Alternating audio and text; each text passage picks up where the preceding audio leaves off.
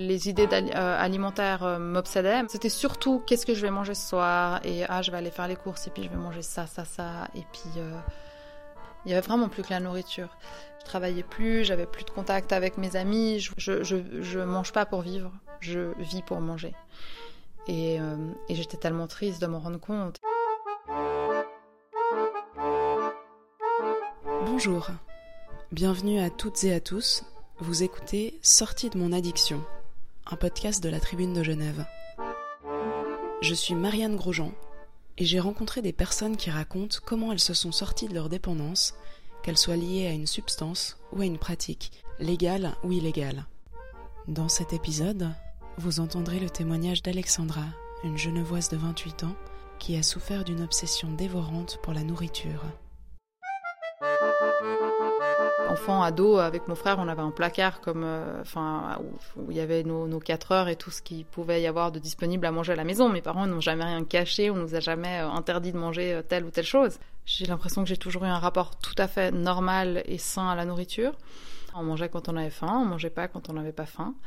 À l'époque, j'étais en train de faire ma maturité professionnelle et c'était quelque chose de super important pour moi. Hum, j'avais ouais c'était c'était presque une question de vie ou de mort en fait et j'ai mis toute mon énergie dans, dans cette formation. J'avais une forme de revanche euh, vis-à-vis de, de moi-même de mes proches et de la vie en général de, vouloir prouver euh, que je pouvais le faire que j'étais pas juste une jolie fille que que j'avais aussi un cerveau et je faisais des cours d'allemand à côté parce que je voulais me présenter à la maturité et puis je faisais ces cours de sport, et puis j'étais en couple. Bref, je faisais en fait beaucoup de choses, et, euh, et ça m'a donné une sorte de, de, sentiment un peu de puissance. Je me suis tournée vers une alimentation plus saine, donc j'ai commencé à enlever petit à petit une chose, et puis une autre, de manger plus, euh, par exemple, des légumes, et plus des protéines, et puis un petit peu moins de féculents. Petit à petit, mes portions se sont réduites. Et puis il y a vraiment cette notion du contrôle qui a pris beaucoup de place. C'était, euh, voilà, il fallait que je contrôle tout.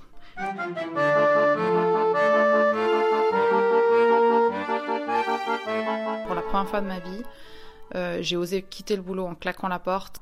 Je suis arrivée à la maison et je crois que j'avais pas encore mangé à midi, mais bref, je me suis, j'ai ouvert le frigo et je me suis ruée sur euh, de la nourriture qui était saine. J'avais mangé, je sais plus, mais c'est drôle. Je crois que j'avais mangé de la pastèque et, un repas en fait, euh, super sain et tout, mais dans un, avec un tel comportement et un tel stress sous-jacent que j'avais essayé inconsciemment de, de cacher sous cette nourriture, euh, que juste après avoir mangé, j'ai vomi.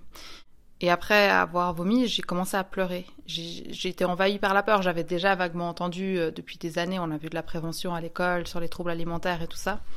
Donc j'ai appelé mon copain et il m'a dit euh, faut pas rester seul avec ça, il faut que t'en parles à ta mère. Ma mère habitait pas ici, elle habitait à Zurich. Donc le lendemain ou le jour même, je sais plus, on a pris le train et on... je suis allée voir ma mère. Mais j'ai pas été entendue. Ma mère, euh, elle a banalisé, elle a voulu rationaliser et dire mais non, c'est rien, de toute façon t'es quelqu'un d'anxieux, donc euh, t'inquiète pas, ça va aller, ça arrive à tout le monde, tout va bien. Euh, T'en fais pas. Puis son moment, ça m'a fait du bien parce que j'ai eu ce sentiment d'avoir dit il y a un truc qui va pas, ok, on me rassure, j'ai fait ma part. J'ai demandé de l'aide. Et puis ensuite, ça s'est calmé pendant un moment. Je me suis retrouvée de nouveau à l'école, donc j'avais, je travaillais et je suis retournée dans, dans le milieu scolaire, mais j'avais pas tant d'appréhension que ça. Et euh, là, la problématique s'est posée qu'il fallait manger ensemble, fallait manger avec les gens, et ça, ça m'empêchait de contrôler mon alimentation.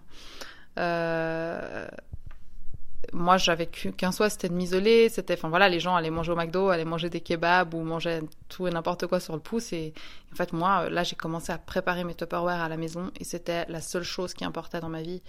Parce que tant que je, savais pas précisément ce que j'allais manger le soir, ce que j'allais manger le lendemain, euh, matin, à midi matin, c'était ok parce que parce que voilà, je mangeais toujours la même chose, c'était rassurant.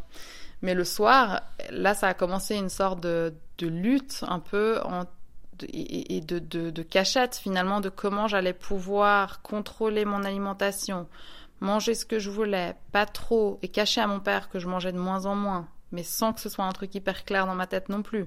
Plus préparer mes repas le lendemain. Et là, attention, à cette époque-là, j'ai commencé, je me suis acheté une balance qui me pesait au gramme et j'ai commencé à peser chacun des aliments qui rentraient dans ma bouche. Si je mangeais un œuf, je pesais l'œuf, je mangeais l'œuf et je déduisais le poids de la coquille et j'avais tellement j'étais obsédée par tout ça. Euh, je connaissais le, les calories au 100 grammes de la plupart des aliments euh, de, consommation normale. Donc à cette époque-là, évidemment, je mangeais plus de chocolat, plus de, enfin aucun, aucune pâtisserie, aucun dessert, euh, ce genre de choses-là. Et, c'était une lutte interne parce qu'en fait, j'adore manger. J'aime manger, j'aime, et je crois que c'est presque une peur de ça peut-être aussi qui, qui a pu mettre en place des comportements comme ça.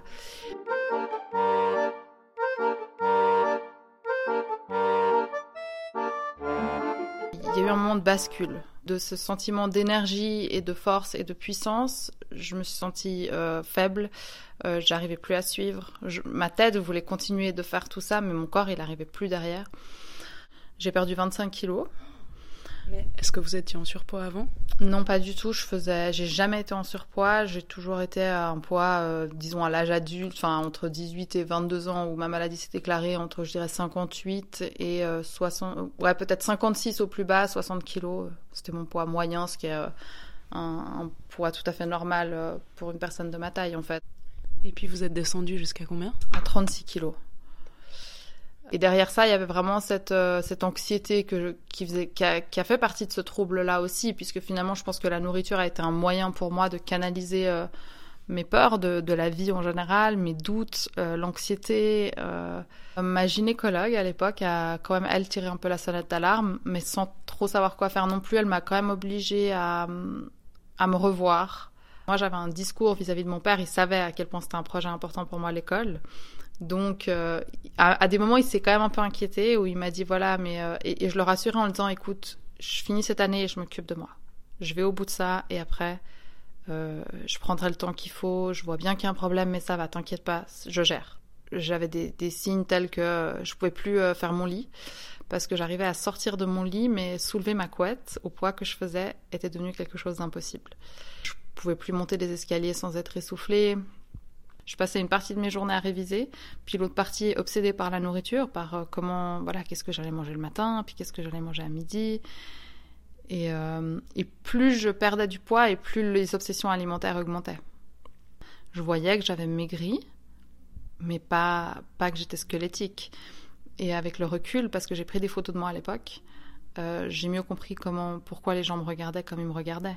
Mais moi, à l'époque, j'avais l'impression d'être euh, ouais, qu'on me regardait parce qu'on était jaloux de moi, mais en fait, je faisais peur. Je faisais peur, j'avais plus que la peau sur les os et, euh, je me baladais comme ça, en short, en plein été, alors qu'en fait, vraiment, c'était flippant, quoi. Les photos des, des enfants qui n'ont pas à manger dans les pays du tiers-monde, mais c'était ça. À quel moment est-ce que vous avez eu un déclic, l'envie de vous en sortir j'ai une copine qui sortait du travail, je lui dis, je te ramène, j'étais en voiture. Et elle est venue avec moi en voiture et sur l'autoroute, euh, je sais pas ce qui m'est arrivé, mais j'ai commencé à avoir euh, le cœur qui battait plus que de raison, à transpirer et euh, bah, j'étais sur l'autoroute en voiture, donc c'était quand même euh, assez flippant. Et voilà, je, suis arrivée à bon port quand même euh, jusque chez mon père. Il a dû me porter pour sortir de la voiture parce que je pouvais plus marcher. Et là, il m'a posé sur le canapé, j'ai fermé les yeux et je pouvais plus ouvrir les yeux. J'entendais ce qui se passait autour de moi mais je pouvais pas interagir avec les gens. Quand j'ai fini par sortir de ce pseudo-coma dans lequel j'étais, et c'était passé plusieurs heures, je me suis levée, et la première chose à laquelle j'ai pensé, c'était qu'il fallait que je range mes affaires. Donc je suis remontée dans ma chambre et j'ai rangé tous mes habits qui devaient traîner ou je sais pas quoi. Il fallait que tout soit euh, ordonné, rangé, sous contrôle. Cette fois-là, mon père, il devait sortir à, un concert avec sa copine de l'époque. Sa copine venait le rejoindre à la maison et elle m'a vue. Et elle était, elle est, oui, elle était infirmière, elle est plus. Elle est à la retraite maintenant. Et quand elle m'a vue, elle a dit à mon père euh, Là, faut faire quelque chose pour ta fille, elle a un problème. Et elle travaillait au CHUV à l'époque. Elle nous a parlé d'une unité de soins euh, qui se trouve à Pompaple, qui est une unité des, du CHUV euh, spécialisée, qui s'appelle l'unité ABC. D'un coup, j'ai eu cette pulsion de vie et j'ai dit Mais faut que, il faut qu'on fasse quelque chose maintenant. En fait, dimanche, pas dimanche, je m'en fiche, j'appelle. Donc euh, j'appelle ce médecin et je lui dis maintenant euh, je veux être hospitalisée, c'est bon.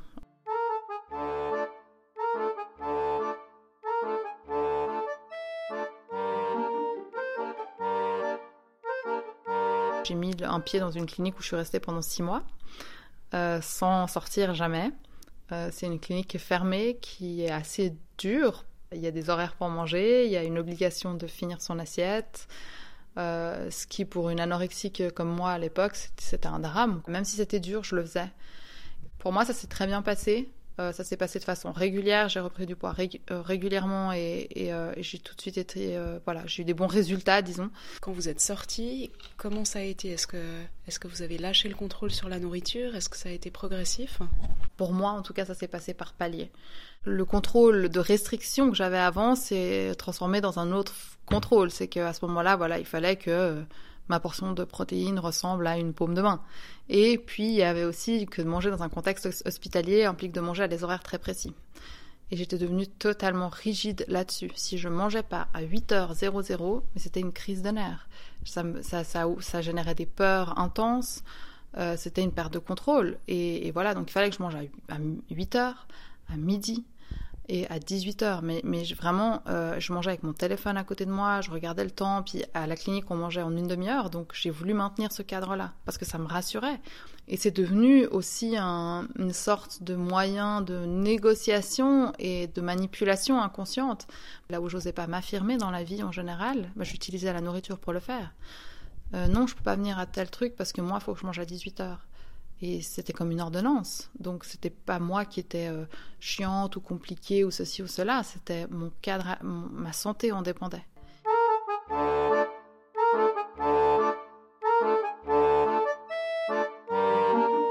Quand j'ai recommencé à travailler, j'ai recommencé à bosser dans un, emploi super stressant. Et là, j'ai viré dans la compulsion alimentaire. Ça s'est passé pendant plusieurs mois sans que je m'en rende compte, parce qu'en plus, euh, je, je validais mon comportement par le fait que comme je venais d'une d'avoir été anorexique, manger et manger librement et manger souvent, voire tout le temps, voire tout et n'importe quoi, c'était positif pour moi. C'était ah mais je suis souple et je suis euh, capable. Enfin voilà, je fais pas attention, je suis pas dans la restriction, c'est top. Les idées euh, alimentaires euh, m'obsédaient. C'était surtout qu'est-ce que je vais manger ce soir? Et ah je vais aller faire les courses et puis je vais manger ça, ça, ça et puis.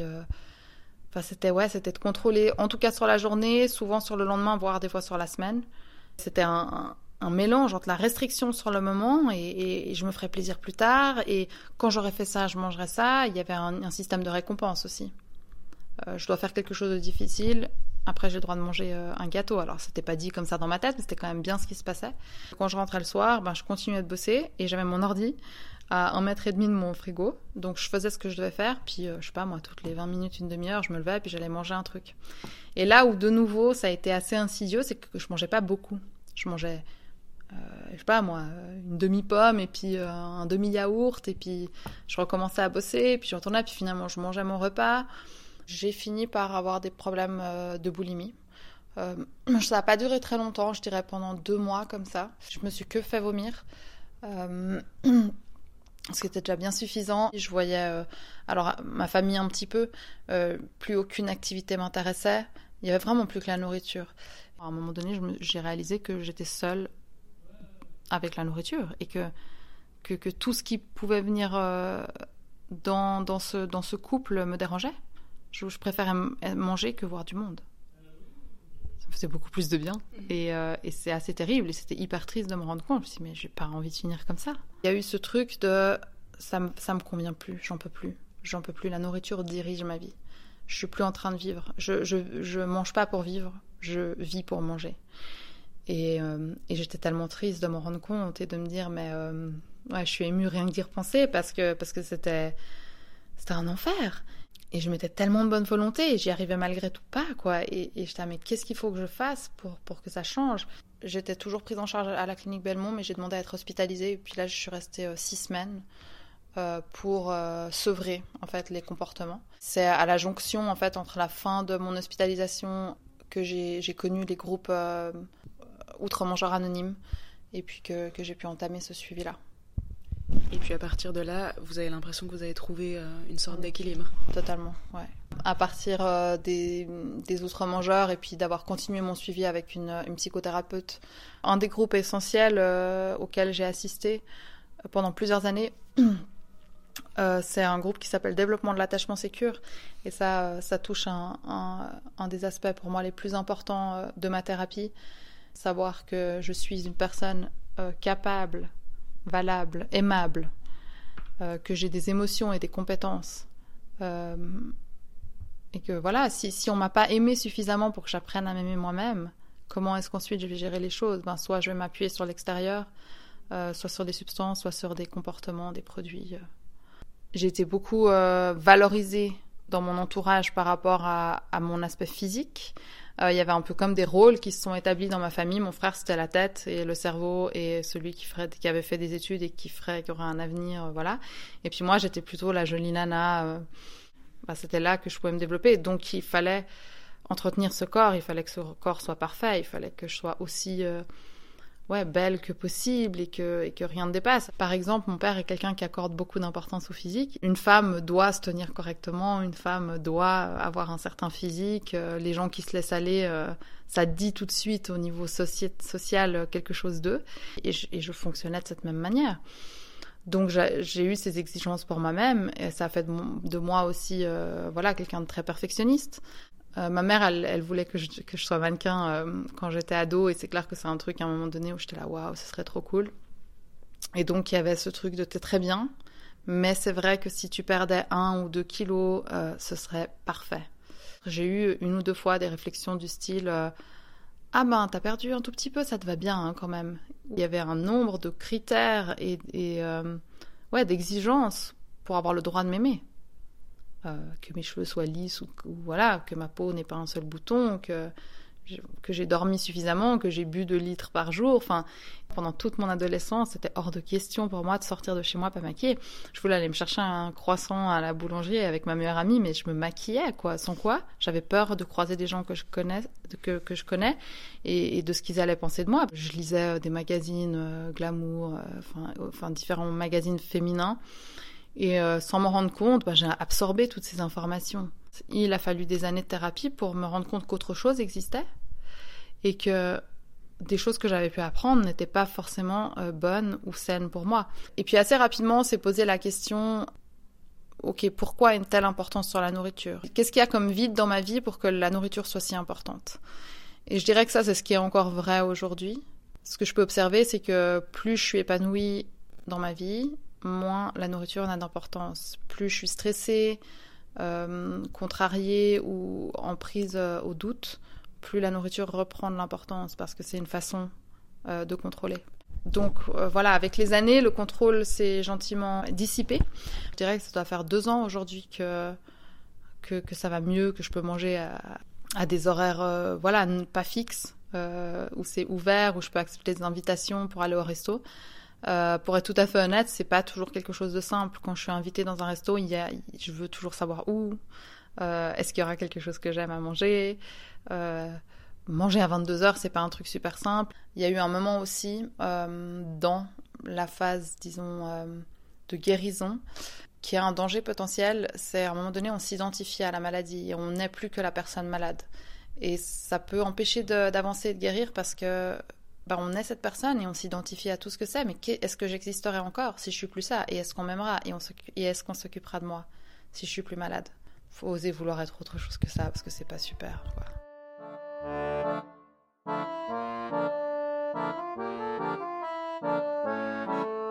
Aujourd'hui, je fonctionne. Euh, il n'y a, plus ce contrôle dans ma vie. J'ai trouvé quelque chose qui parle, qui marche pour moi, c'est de manger trois fois par jour.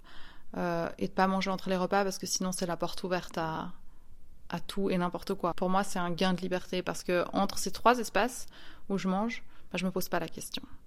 Et je peux être totalement euh, dévouée à d'autres choses passionnantes dans la vie. Et euh, aujourd'hui, petit à petit, un pas après l'autre, j'ai recommencé à m'intéresser à des activités. J'ai essayé plein de choses, euh, la musique, d'aller à certains concerts, de faire euh, de l'acro-yoga, du yoga, de la danse, le piano. Dans ma thérapie, j'ai découvert la peinture. Je revois beaucoup plus mes amis qu'avant. On, organise des soirées, on fait des choses. J'ai recommencé à travailler.